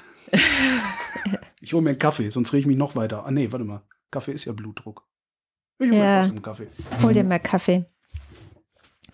Dann wollte ich dir gerne noch erzählen, dass in den meisten Parteien die Anzahl der Abgeordneten, die jünger sind als du, hör auf, hör auf, überwiegt. Super. Das, ich habe auch, da, da gab es so ein total geiles Video von der SPD mit lauter Jusos, die es in den, in den Bundestag schaffen. Und ich habe mir das angeguckt und habe gedacht, okay, ich bin jetzt offiziell alt, weil mein Hauptgedanke, während ich das angeguckt habe, war, wer sind diese Rotzlöffel? ja, also äh, der Bundestag war noch nie so jung. Ja.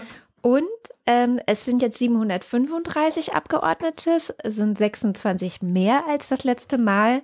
Aber die ganzen Horrorszenarien von vor der Wahl sind trotzdem nicht eingetreten. Also er ist so, er ist so groß wie nie, genau. Er ist so groß wie nie, aber er ist jetzt auch nicht bei 1000. Ja. Was ja so eine der Horrorszenarien. Dann kommen wir zum Frauenanteil, dann bin ich auch fertig. 35 Prozent ist der Frauenanteil. Bei den Grünen und Linken sind es jeweils mehr als die Hälfte, weil die haben quotierte Listen. Ja. Die Grünen haben 58 Prozent Frauenanteil und Wie? die Linken 54. Die haben sogar mehr Frauen als Männer drin. Na klar. Weil immer mindestens der erste, also der erste Platz ist immer eine Frau bei den Grünen. Ah, okay, verstehe. Ne? Das heißt, Frauen werden mindestens leicht 50. bevorzugt dann ja. auch. Okay. Mindestens okay. die Hälfte ja. muss mit Frauen besetzt sein. Ähm, genau, 58 und 54 Prozent. Die SPD hat 42 Prozent, ist damit so auch noch ganz okay. Und jetzt kommt's. Die AfD hat Alice Weidel. und Frau von Strolch natürlich. Ähm, nein, also die FDP hat 24 Prozent Frauen. Ja. Die Union hat 23 Prozent Frauen und die AfD hat 13. Ja. Ja, gut, das ist jetzt auch kein Wunder, oder? Also bei, der, bei äh, das, also je weiter rechts, desto weniger Frauen. Das ist ja, ich meine, ja, liegt also ja in der Natur der Sache im Grunde. Also weil das ist halt. Ja, das ist halt auch ein bisschen lebensfeindlicher. So. so, so viel zur Bundestagswahl. Also wir haben jetzt, viel zu lange gebraucht. Ah, wir reden jetzt noch weiter über Wahlen. Oh Gott. Denn ein Gespenst geht um in der Steiermark. Was? Die Steiermark ist ein österreichisches Bundesland. Die hatten auch Wahlen, und zwar in Graz. Da hat die Kommunistische Partei Österreichs die Gemeinderatswahl mit 3% Vorsprung gewonnen und wird jetzt die Bürgermeisterin stellen. Geil. Äh, die KPÖ, die sitzt auch in der Steiermark im Landtag. Die haben da nur zwei Sitze, was aber nicht schlecht ist, weil auch das macht Sichtbarkeit. Hm? Und da waren dann alle ganz verblüfft. Die Wahlforschung war verblüfft. Die haben damit nicht gerechnet. Äh, der Konservative, also der ÖVP-Bürgermeister, ÖVP ist so ein bisschen was wie bei uns die CDU. Allerdings machen die in Österreich halt mit ihren Rechtsextremen gemeinsame Sache. Da ist die CDU bei uns noch ein bisschen von entfernt. Der ÖVP-Bürgermeister ist zügig zurückgetreten, hat nicht rumgelaschettet. Die KPÖ selbst hat auch nicht mit dem ersten Platz gerechnet. Und die Frage ist jetzt, wie haben die das gemacht? Und das haben die anscheinend gemacht, indem sie vor allen Dingen integre Menschen sind. Mhm. Ähm, die äh, nehmen über die Jahre immer stärker den Platz der Sozialdemokraten ein, mhm. die in mhm. Österreich ja wie bei uns. Ja, genau. Mhm. Obwohl, jetzt mal gucken, mal gucken, ob die SPD diese ja, Chance zu nutzen weiß. Gucken ich glaube nicht. Guck dir doch mal das Personal an. Ja, aber guck dir diese 50 Jusos an aus diesem Video, weißt du? Ja, okay. Also gut, da sind, da, sind da waren nur Leute dabei, wo ich, also ich habe halt nicht nur gedacht, so dass es dieses, was wollen diese Rotzlöffel, das ist was, das habe ich schon vor ein paar Jahren mal im äh, Kontakt zu einem Polizeibeamten erlebt, dass ich dachte, was willst du Rotzlöffel eigentlich von mir? Und ich dachte so, oh shit, ich bin einfach nur alt geworden. Ja? Also die, die, die Rennleitung, die bleibt ja ungefähr auf dem gleichen Altersdurchschnitt, ja. so, aber ich gehe halt immer drüber. Ähm, da waren keine unsympathischen Leute dabei. Mhm. Also die sahen alle, kann natürlich sein, dass die genauso, vielleicht genauso faustdick hinter den Ohren haben wie äh, gefühlt die Hälfte aller MDB der letzten 30 Jahre. Aber kann ja auch sein, dass es eine andere Generation also ich, ist. Das ist jetzt nur so mein Gefühl, aber ich habe das Gefühl, dass in keiner Partei die integren Leute so geschliffen werden wie in der SPD. Das ist jetzt aber echt nur so ein Gefühl. Ja. Aber so, weißt du, als ich damals bei der Grünen Jugend war, war Andrea Nahles halt äh, die Juso-Vorsitzende und die fand ich noch sehr integer, aber die hat es auch nicht ausgehalten. Ne? Also sie ist dann ja, ja, gegangen. Dann jetzt Kevin Kühnert. Was ist eigentlich mit ja, ihm los? Schneller, ne? schneller rundgelutscht als äh, alles andere. Ne? das war von einem halben Jahr oder so, habe ich den bei so einer Klapphaus-Diskussion gehört und gedacht, der ist echt, der ist echt gut. Der hat was auf dem Kasten und der, der, der hat eine Haltung, ja, ja. der hat eine Idee, eine Vision. Die hat so, yay, Giffey, Autobahnen bauen, yay. Oder? Das, das ging ganz schön ganz, schnell. Ja, ja, das ist sehr seltsam. Vielleicht, ich, ich habe ja auch immer noch so ein bisschen den Verdacht oder die Hoffnung, dass gerade solche Leute so ein bisschen auch ein U-Boot-Verhalten an den Tag legen. Ja, dass Kühnert halt sagt so, ja, also was die Giffey, ich weiß nicht, was er jetzt im Wortlaut gesagt hat, aber was die Giffey sagt, ist schon gar nicht dumm. Mhm. Ja, um da noch ein paar Stimmen abzugreifen und dann zu sagen, ja, aber in Stimmen werde ich mit äh, der CDU nicht. Hm. Aber gut. Schauen Jedenfalls. Was sie haben ist, äh, also insbesondere was die Sozialpolitik angeht, ist die KPÖ, äh, zumindest da in Graz, in der Steiermark, ziemlich weit vorne. Ähm, Graz hat ein Mietenproblem. Mhm. Die KPÖ scheint den Menschen bei diesem Problem sehr, sehr gut und sehr, sehr unbürokratisch zu helfen. Und zwar auch mit Geld. Sie behalten von ihren Gehältern 2000 Euro, den Rest geben sie der Partei. Das ist richtig viel Kohle.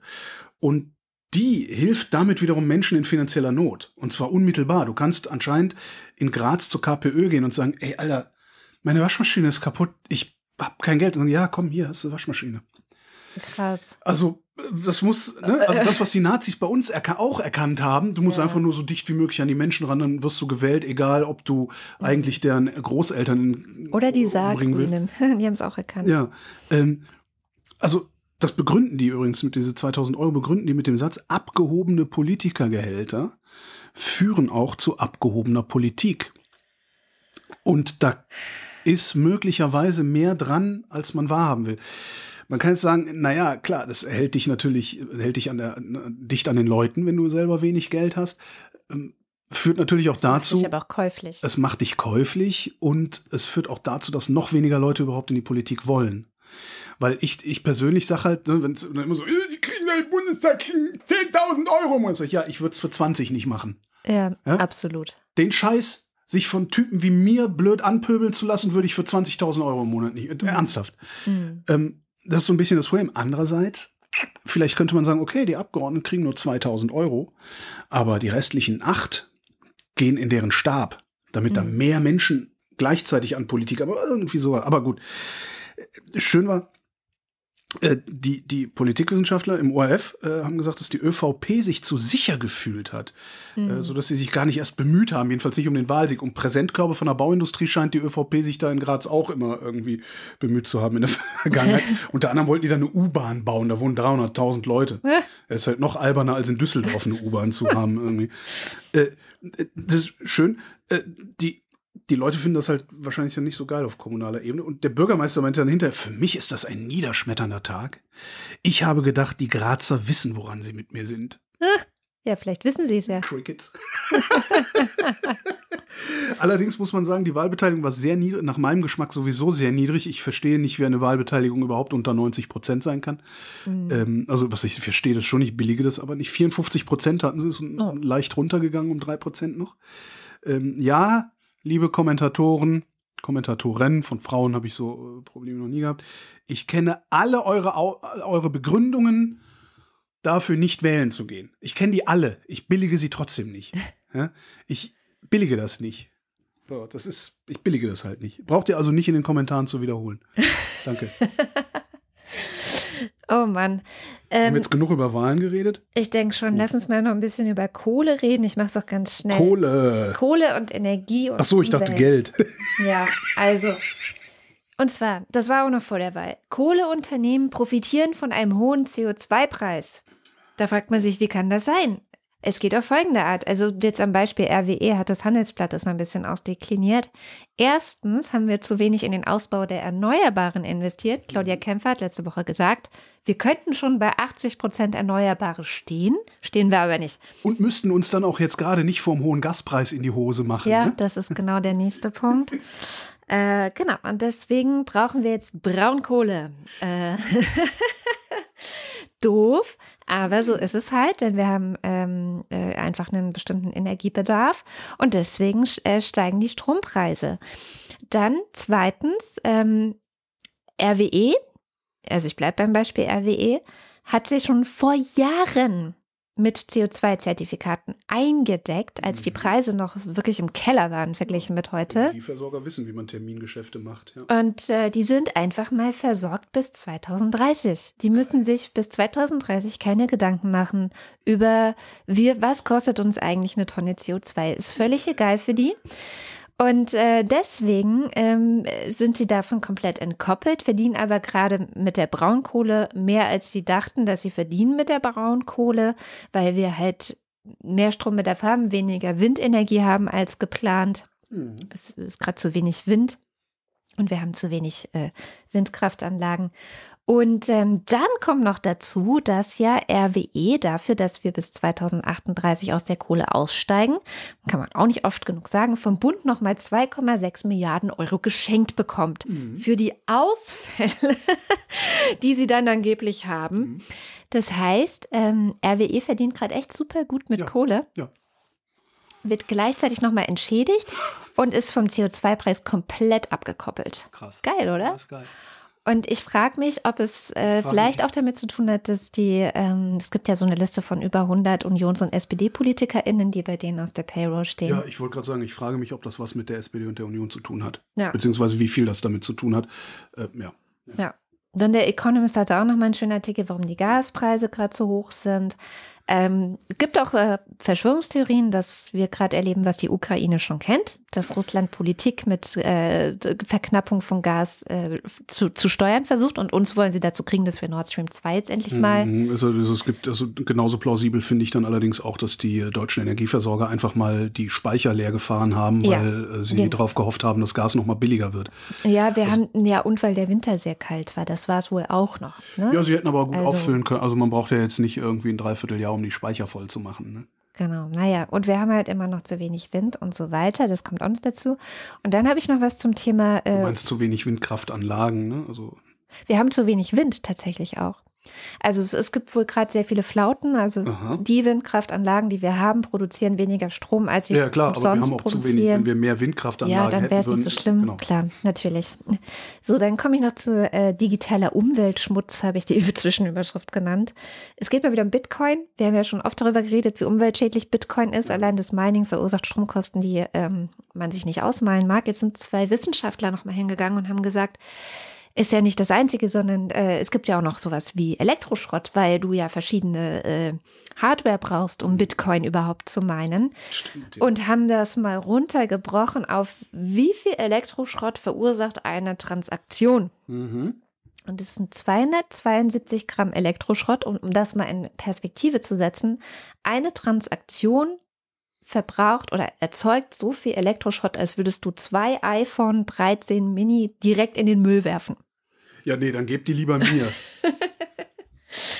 Und die haben dann deswegen auch nochmal gesagt, diese, dieser Prozess, wie Bitcoin erzeugt wird, dieser Mining-Prozess, ist eigentlich ein Riesenproblem. Es gibt andere Kryptowährungen, die lösen das anders und es wäre sehr dringend notwendig, äh, darüber zu sprechen, das anders zu machen, weil einfach so viel Strom und äh, Das ist Hardware eine so absurde Assetklasse. wird. Das, Ja. man, das eigentlich müsste man das irgendwie abschaffen. Das ist ein, das ist halt auch diese ganze Kryptoszene, diese ganze, das ist Geld. Nein, das ist Geld. Also, ja, das ist Geld, wenn du einen findest, der bereit ist, dir dafür was anderes zu geben, dann ist es Geld. Aber das ist alles so. Ich kann ja, also weißt du, klar, wenn ich jetzt irgendwo 100 Bitcoins rumliegen hätte, dann fände ich es halt auch geil, wenn das immer weiter steigt. Und dann würde ich wahrscheinlich auch die ganze Zeit erzählen, was für eine geile, zukunftsweisende Sache das ist und so. Aber mal ehrlich, nee. Und nur weil Venezuela oder wer auch immer jetzt sagt, du kannst doch deine Steuern in Bitcoin bezahlen, das, ist, das macht noch lange keine Währung. Mhm.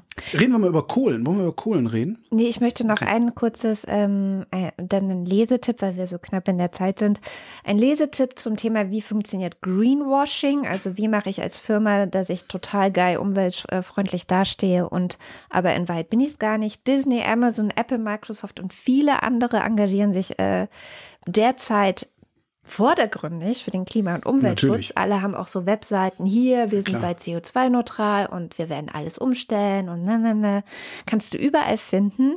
Aber hintenrum äh, sind sie in verschiedensten Lobbygruppen organisiert, die gerade zu verhindern versuchen, dass in den USA das größte Klimapaket der Geschichte der USA auf den Weg gebracht werden Ja. kann. Es gibt ja diese 3,5 Billiarden Dollar Investitionspläne von der beiden Regierung und da ist eben auch mit dabei wirklich ambitionierte Klimaziele. Also wirklich, wir müssen jetzt handeln und zwar Mhm. als USA, weil wir sind auch die größten Verursacher äh, auf dieser Welt.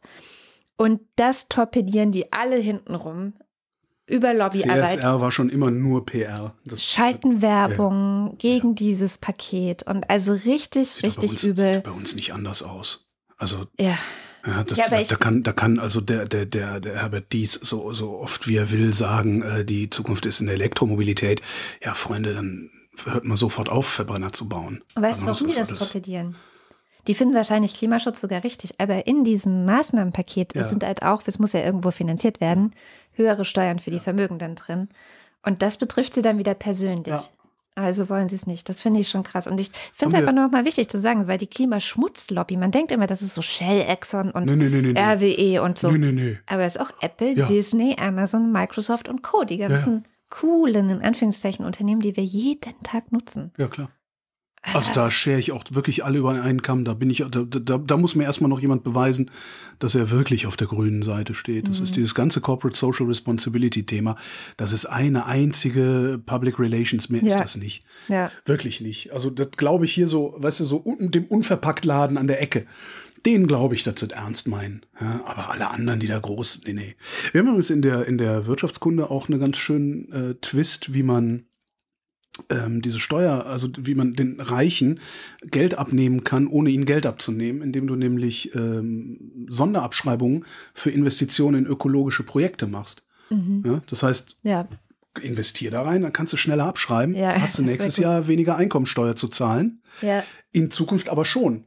Aber wer weiß, wie es dir in Zukunft geht. In Zukunft hast du vielleicht weniger Einkommen und musst sowieso weniger bezahlen. Kann man ganz clever machen. Äh, kurz über Kohle, äh, Verbraucherschutzthema. Es gibt zum Quartalswechsel ja immer so neue Gesetze und Verordnungen. Äh, da sind dann auch ein paar interessante manchmal. Eigentlich sind immer interessante dabei, aber meistens denke ich mir, äh, ach, interessiert mich, also mir egal.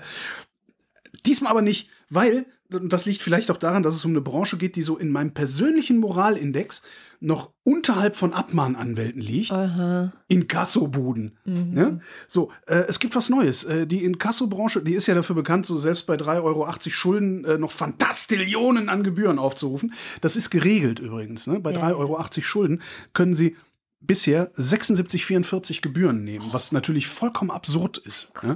Ja, ja, klar. Äh, Neu ist, dass sie, also jetzt, ne, weil Quartalswechsel, ne, neu ist, dass sie jetzt nur noch maximal 32,40 nehmen können. Immer noch. Immer noch sehr viel, aber immer 32,40 kann ich halt nachvollziehen. Das ist dann so der Stundenlohn, die Büromiete und so. Für, mhm. ne, ich finde das, das Geschäftsmodell von den Kassobuden brauchen wir gar nicht zu diskutieren. Das finde ich unerträglich. Ja, die kaufen Schulden in der Hoffnung, dass sie die Leute, also die Schuldner auspressen können. Das ist ja letztendlich, äh, funktioniert das ja dann so. Ähm, aber jetzt können sie halt nur noch 32,40 nehmen. Das finde ich irgendwie noch verargumentierbar. Mhm. Insgesamt ist es mit den Gebühren ein bisschen vertrackt. Da gibt es halt Obergrenzen und äh, hängt auch davon ab, äh, räumst du ein, dass du Schuldnerin bist oder nicht? Wie schnell bezahlst du? Davon hängt ab, wie viel du bezahlst und sowas alles. Äh, das sind halt viele kleine Zahlen. Viele kleine Zahlen führen dazu, dass Menschen beim Zuhören aussteigen. Darum, wer es genauer wissen will, findet das sowas in den Show Notes. Dann habe ich noch eine gute Nachricht, der Rest uns leider heute äh, in die Show Notes. Ähm, Insulin ist bald nicht mehr so eine Diva. War es bisher nämlich, weil es gesagt hat, so, wenn ihr mich über minus vier Grad lagert, dann gehe ich kaputt. mein Gott, Insulin sei doch nicht so. Ja, genau. Und jetzt haben zwei äh, Wissenschaftler aus Kalkutta ein neues Insulin gefunden, dass äh, man auch über minus 4 Grad Celsius lagern kann mhm. und hm. zwar auf unbestimmte Zeit. Ich glaube, bis zu 60 Grad hält es sogar aus. Also relativ warm auch, was in Kalkutta jetzt nicht äh, unwesentlich ist, wo übrigens auch irgendwie 13 Prozent der Menschen äh, Diabetes haben, was ich ganz schön hoch finde. Ähm, und die Hälfte davon braucht aber nur Insulin, also braucht ja nicht jeder Diabetiker Insulin. Und das ist richtig cool, weil genau, also so Leute wie du und ich können das vielleicht noch irgendwie mit irgendwelchen Kühlsystemen managen, wenn sie jetzt Diabetes hätten, dass sie dann Insulin unterwegs mitnehmen und ja. das Kühl halten können und was. Äh, aber je ärmer du bist, äh, je wärmer die Region ist, in der du lebst, desto unwahrscheinlicher wird es halt, dass du das garantieren kannst. Und nach zwölf Stunden ist es dann halt kaputt. So. Mhm. Bisher. Und das wird dann nicht mehr zu, äh, so sein. Und das ist noch eine gute Nachricht auch für ärmere Menschen, weil gerade der Kühlvorgang macht es teuer. Ja. Also wenn der wegfällt und dieser ganze Transport dann nicht mehr gekühlt werden muss und so weiter und so fort, wird es dann hoffentlich auch günstiger. Zumindest irgendwann, weil wenn es erstmal neu ist, ist es natürlich erst nicht so günstig, aber die Preise könnten dann bald fallen. Und wo bilden sich Preise? An der Börse. An den Märkten. Hier ist der Börsenticker. Montag. Mit kleinen Gewinnen in die Börsenwoche. Dienstag. Anleger im Bann der Zinsangst. Mittwoch. Euro sagt ab, Börsen steigen. Donnerstag. Schlechtester Börsenmonat des Jahres. Freitag. DAX vor schwachem Oktober. Und damit sind wir beim Faktencheck. Diese Woche wieder mit Nandor Hulverscheid. Hallo Nandor. Ja, hallo Katrin. Dann lege ich mal gleich los, oder? Leg los. Bei dem Thema Flüchtlinge, da hattest du gesagt, ja, ich würde mir mal ein Projekt wünschen, das eigentlich zeigt, wie viele Leben wir denn auf dem Gewissen haben. Das ging ja aus von den Todesfällen jetzt an der Grenze zu Belarus. Und da gibt es tatsächlich was, und zwar ähm, heißt das Missing Migrants. Das ist ein Projekt mhm. der UN-Organisation für Migration. Die sammelt Fälle vermisster und toter Flüchtlinge beziehungsweise Migranten. Und das machen die seit 2014 und die Gesamtzahl liegt bei über 44.000 eben vermutlich Verstorbenen. Und äh, es wird auch explizit darauf hingewiesen, dass das vermutlich deutlich unter der tatsächlichen Zahl liegt, weil es eben schwer ist, überhaupt diese Informationen zusammenzukriegen. Das verteilt sich natürlich global. Es gibt ja Flüchtlingsströme jetzt nicht nur an den Grenzen der EU, aber eben einen ganz beträchtlichen Teil eben an sozusagen vor unserer Haustür und damit das, was man wohl unsere Verantwortung nennen sollte. Da kann man sich auf jeden Fall mal, mal reinklicken und das sich vielleicht genauer anschauen. Mhm. Dann hattet ihr über Rente gesprochen. Mhm. Ähm, da hattest du gesagt, ja, die Schweiz, die hat ja auch äh, früher Rente als Deutschland. Das habe ich nur mal kurz gecheckt. Äh, und dann liefere ich jetzt mal die Zahl einfach dazu. Also Rentenalter in der Schweiz ist 65 Jahre für Männer. Frauen dürfen ein Jahr früher mit 64. Und die haben so eine Mehrsäule, also Vorsorge aus mehreren Säulen fürs Alter. Und äh, wenn du da Arbeitnehmer bist, dann bist du verpflichtet, in eine berufliche Vorsorge einzuzahlen und kannst dich mit Abschlägen auch schon ab 58 pensionieren lassen. Mhm. Also ja, sie können, die Schweizer können früher in Rente gehen, kann man so stehen lassen. Dann bleiben wir noch mal ein bisschen beim Thema Staat. Ihr hattet Cum-Ex nochmal angesprochen, ähm, eigentlich wegen dem Rezo-Video, aber mich hatte jetzt interessiert, ob Holger denn recht hat damit, dass es 50 Milliarden Verlust sind in der EU, also 50 Milliarden Euro, die den Staatskassen da entgangen sind, beziehungsweise die unrechtmäßig, denn das ist ja das Prinzip bei Cum-Ex halt äh, erstattet wurden. Mhm. Also Steuern, die gar nicht gezahlt worden waren. Und äh, die Deutsche Welle schreibt da von 55 Milliarden tatsächlich äh, Verlusten in der, ja. die ganze EU. Das hat mich auch sehr erstaunt. Ich habe es auch direkt nachgeguckt nach der Sendung und dann mhm. gedacht, wow, krass. Dann gab es das Thema Blutspende. Da gibt es ja jetzt ähm, eine Neuregelung, eben die Schwule nicht mehr so pauschal ausschließt, ähm, was ja eine gute Sache ist. Und du hattest dann eingeworfen, ja, ähm, es ist doch sowieso so, dass jede Blutspende auf HIV getestet wird. Was soll der ganze Quatsch eigentlich? Da muss ich jetzt so ein bisschen einschränkend sagen, es stimmt, die werden getestet, aber es gibt das Problem, je nach Zeitpunkt von so einer HIV-Infektion und dann dem Zeitpunkt der Blutspende gibt es ein sogenanntes diagnostisches Fenster, in dem kann man die HIV-Viren bzw. die entsprechenden Antikörper nicht sicher nachweisen. Mhm. Und deswegen schreibt die Deutsche AIDS-Hilfe selber, die üben natürlich ganz deutlich Kritik auch noch an dieser Neuregelung, aber die schreiben selber, dass homosexuelle Männer eben immer noch deutlich am stärksten von HIV betroffen sind. Mhm. Und wenn du eben das te durch Testung nicht sicher halten kannst, das System, dann hast, hast du eben die Herausforderung, wenn du eben eine weniger diskriminierende Regelung willst, eben diese sehr hohe Sicherheit der Blutkonserven, die wir an sich in Deutschland haben, halt äh, auf demselben Niveau zu belassen, also den Trade-off zu sagen, weniger diskriminierend, aber dafür ist das Risiko höher in den Blutspenden, das würde sicherlich niemand eingehen wollen. Mhm. Aber die sagen, nennen auch ein Vorbild, nämlich England, wo eben diese Regelung weniger an der sexuellen Orientierung festgemacht ist, aber da möchte ich jetzt nicht so lange drauf rumreiten, das kann man dann auch gut selber nachlesen, wenn einen das interessiert. Habe ich für die Shownotes rausgesucht. Cool, danke. Dann habt ihr nach Österreich geschaut. Ähm, da gab es einen überraschenden Wahlsieg der kommunistischen Partei. Wirklich fasziniert. Hörte ich bei euch zum ersten Mal. Da fand ich nur den Punkt interessant, dass äh, Holger erwähnte KPÖ-Mandatsträger, die geben äh, von ihren ja, äh, Bezügen, äh, die über 2000 Euro liegen, geben die das an Bedürftige weiter über, die, über den Mittelweg der Partei. Und da habe ich dann mal bei der KPÖ geguckt, habe auf die Schnelle was gefunden, wo die KPÖ Steiermark 2018 so gesagt hat, hier ist unser Bericht dazu, zu diesem System eben. Und die sagen, dass sie seit 1998 über zwei Millionen Euro an bedürftige äh, Leute weitergeleitet haben über dieses System. Und ich klopfe jetzt mal dreimal auf Holz, über so eine lange Zeit hätten da auch investigative JournalistInnen bestimmt rausgefunden, wenn das nicht so wäre. Also äh, sicherlich eine beeindruckende Zahl. Ja, aber was echte Kommunisten sind, ähm, wird alles geteilt. ja, schließen möchte ich auch noch mal bei einem äh, Finanzthema. Ist eine Anmerkung zu äh, diesen Inkasso-Gebühren, die jetzt günstiger werden.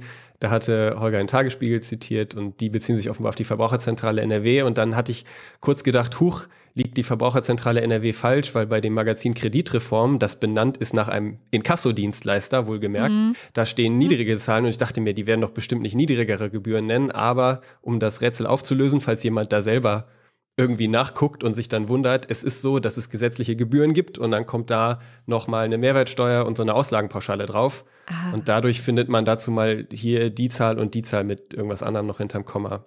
Ja. Okay. Das war's Verstehe. dann auch schon. Cool. Vielen, vielen Dank. Und wir hören uns dann nächste Woche wieder. Gerne. Und jetzt kommen wir wie immer am Ende der Sendung zu euch, den Hörerinnen und Hörern, die diese Sendung möglich machen. Die Wochendämmerung ist und bleibt ein Hörerinnen finanziertes Projekt. Das heißt, je mehr ihr in den Topf werft, desto unabhängiger sind wir auch von Werbung. Die Töpfe findet ihr auf wochendämmerung.de. Einer davon ist bei Steady und weil bei Steady die Ultras und der Fanclub so viel Geld in den Topf werfen, lesen wir jetzt deren Namen vor. Sind's eins. Guido Baulich. Alexander Bonsack kommt irgendwie nicht mehr rechtzeitig dazu, etwas Nettes, Frotzeliges oder Sinniges zu schreiben. Marc Bremer. Oliver Delpi. Franz Miesfahrt. Andreas Freund. Erik Fröhlich. David Hasenbeck. Adrian Hauptmann. Katharina Hüll. Mostetechi grüßt Sally den Pinguin, ohne sie zu kennen. Ich bin übrigens keine Bäckerei in Aachen. Matthias Johansen. Arndt J. Kästner. Olaf und Fiete Kock gratulieren diese Woche Katrin zum Geburtstag. Das mit dem Zuhören müssen wir aber echt noch üben. Fiete Sitz, Platz, Chill. Oliver Krüger. Wing Commander Lord Flashards Hausmusik. Libraries gave us power, then work came and made us free. What price now for a shallow piece of dignity? I don't know what you're talking about. Heiko Linke. Ernest Linker. Österreichischer. Achso. Kannst du das machen? Servus Ormin. Du, wenn die bösen Linken in die Regierung kommen, dann kommst du dafür zu uns. Wir finden schon einen feinen Geheimratsposten für die. Wurst eh, das wird Leiwand. Für die dein Sebastian. Müsli, Müsli, miam, miam, miam. Robert Nieholm. Pimmel. Ein Pimmel. Oh, ein Pimmel. Rufus Platus. Nu, sagen Chris und Moni. Äh, Michael Salz. Jörg Schickis schaut in der Liste nach unten und da steht Anita Schroven. Roman Schlauer. There's hope, there's always hope. Joachim Urlas. Jens Viehweg. Bernd und Froschi Wehmöller. Justus Wilhelm. Und damit sind wir beim Fanclub. Juli und Sebastian. Kati. Nico Abeler. Ich kann das ja einfach hier lassen, bis es stimmt. Katrin hatte ja auch Geburtstag. Alles Gute nachträglich. Lieber nicht regieren als falsch regieren. Mit einem Kleinkind im Bett zu schlafen ist, als ob du mit einem betrunkenen Tintenfisch darin liegst, der seine Autoschlüsse sucht. Why do you go away und so weiter. Volker Arendt. Heute war nichts los, auch schön. Anja und Jan aus Bielefeld. Nie auch. Johanna Bächle. Johannes Bauermann. Thomas Bauer. Florian Beisel. O. Ben. Simone Blechschmidt. Bibi Blocksberg. Markus Boslett. Klaus Breyer. Daniel Bruckhaus. Muli. Chris, Clemens Langhans und Christoph Henninger. Christoph Henninger und Clemens Langhans. Gian-Andrea Konzett. Miriam und David. Cristiano del Tauscho. Boku Watentaku und so weiter. Da ist er wieder, der Raketenmann. Kleine Hunde, die Reichen wollen nach Hause. Es grüßt zum Grunze die Schweinebande. Andreas Dietzel. Was du willst, das tust du doch, drum füg auch nicht, was machst du da? Ein belegtes Bot, nee, ein belegtes Brot mit Schinken, ein belegtes Bot mit Hai. Stefan F. Klaut Claude Fankhauser. Matthias Flader. Oliver Förster. Olli Frank. Markus und Julia freuen sich über jede neue Folge. Mariana Friedrich. Wolfgang Fröhlich. Helge Georg. Ich gehöre zu den nervigen Jungs, die damit prahlen, wie gern sie Scharfes essen. Ich mag die Double Spice Rahmen. Gerade so die Schmerzgrenze, aber nicht drüber. Sabine Gielen. Bärbel Grothaus. Sally der Pinguin grüßt alle, die sie kennen. Ricardo Gatta. Warte, hatte Dude da, hatte, warte, Dude da. Simon Heckler. Topper Harley. Silke Hartmann. Lars hat zu viel Alkohol getrunken und hat sich für Radler entschieden. Jan Heck. Sven Hennissen. Ralf Herbst. Tobias Herbst. Nils und Hilke. R-E-T-T-U-N-G und so. What's up? I don't know, said Marvin. I've never been there. Wer das hier liest, ist viel klüger als ich. Andreas Jasper, der ratlos zurückbleibt. Philipp Kaden. Captain Käffchen, Fußballspieler, altern in der Halbzeitpause ganz normal weiter. Arne Kamola. Alexander Kling. Markus Krause. Magali Kreuzfeld. Pia Kronquist. Thomas und Corina. Oliver Kohlfink. Fair ist nur, wenn Laschet von ungebrieften Säuglingen interviewt wird. Kleiner etymologischer Tierexkurs. Das Wort Igel lässt sich wahrscheinlich zurückführen auf die Bedeutung Schlangenfresser. Sebastian Lenk und Henry Vize. Detmar Liesen. Nico Linder. Florian Link. Yogi Löw. Mein Name ist Ipsum. Lorem Ipsum. Sabine Lorenz. René Ludwig. Macho und Mäuschen. Martin Meschke. Robert Meyer. Nevermind. Kleine Hunde. Jam, jam, jam. Johannes Möller. Lordio Die Mondkind. Mulle. Johannes Müller. Mein Name ist Nele. Nele wie in Quante-Nelektronik. Celine Neubich. Thorsten W. Noll. Cindy und Timotheus. Nicht wie bei Zeus und nicht wie bei Thaddeus, nur Timotheus oder ganz einfach nur Tim? Mein Name ist Oliver. Oliver wie in Brock-Oliver-Schwörung. Boris Perner. Nora Hoffmann und Peter Schmäler. Jochen Philipp. Sebastian Quapp. Geht wählen, nicht die Ekel HFD, aber geht wählen, sagen Alex und Mike wie in real existierender Schmalspur Akademiker. Wilhelm Reich. Milena Robbers. Christian Rohleder. Markus Römer. Anna Roth. Sven Rudloff. Ruth Rutz. FS. Jürgen Schäfer. Ildefons Raffaello Schall Schalapeno. Das Publikum war heute wieder wundervoll und so. Bodo Schenker. Christian Schluck. Christian Schmidt. Der Schommi. Susan Schulze. Chip und so. Theresa Sievert. Abracadabra, Hokos, Krokus, Luxus, Locus, Lo Simsalami, Bim. Birgit Sobis. Jens Sommerfeld. Im Übrigen bin ich der Meinung, dass Nationalismus keine Alternative, sondern eine Katastrophe ist. Marie Stahn. Christian Steffen. Christian Steifen. Sabine Stein. Thomas Stein. Philipp Steinkopf. Suse und Martin Stöckert. Michael Sümanek. Claudia Taschow. Moritz Timm. Mr. Tipp. Alexander Klink bekommt gar nicht mit, dass ich ihm surrealistische Grüße sende. Und der Ritter in schnellem Lauf steigt hinab in den furchtbaren Zwinger. Mit festem Schritte und aus der gefiederten Mitte nimmt er den Handschuh mit keckem Finger. Respekt setzt immer Intelligenz voraus und da fängt bei vielen das Problem schon an. Johann und Eli und Anna und Gregor sind hoch erfreut, denn sie haben keine Termine und leicht einen Sitzen. Prost. Martin Unterlechner. Jan van Winkenroy. Yannick Völker. Stefan Wald. Andreas Waschk. Who controls the British Crown? We do. Vielen Dank für die schöne Weihnachtskarte. Steven Welch. Wenn eine Frau wütend ist, nimm sie in den Arm. Wenn das auch nicht hilft, halte Abstand und wirf ihr Schokolade zu. Wenn der Wind de, de Böhm weit und Gras nicht mehr wassen deit und Gel allwart, dann kommt bald der Tiet. Wenn der Sturm, äh, Storm übert Feld geht, wo lang schon kein Korn mehr steht und Mehl allwart, dann ist bald so wied. Wir gehen aus. Wenn wir nicht wiederkommen, räche unseren Tod. Jenny Wiegand. Tobias Wirth. Christoph Ziesecke. I only drink champagne on two occasions, when I'm in love and when I'm not. Vielen herzlichen Dank. Ja, vielen Dank. Ich lebe davon. Und das war die Wochendämmerung vom 1. Oktober 2002, 2021. Wir danken für die Aufmerksamkeit. Tschüss.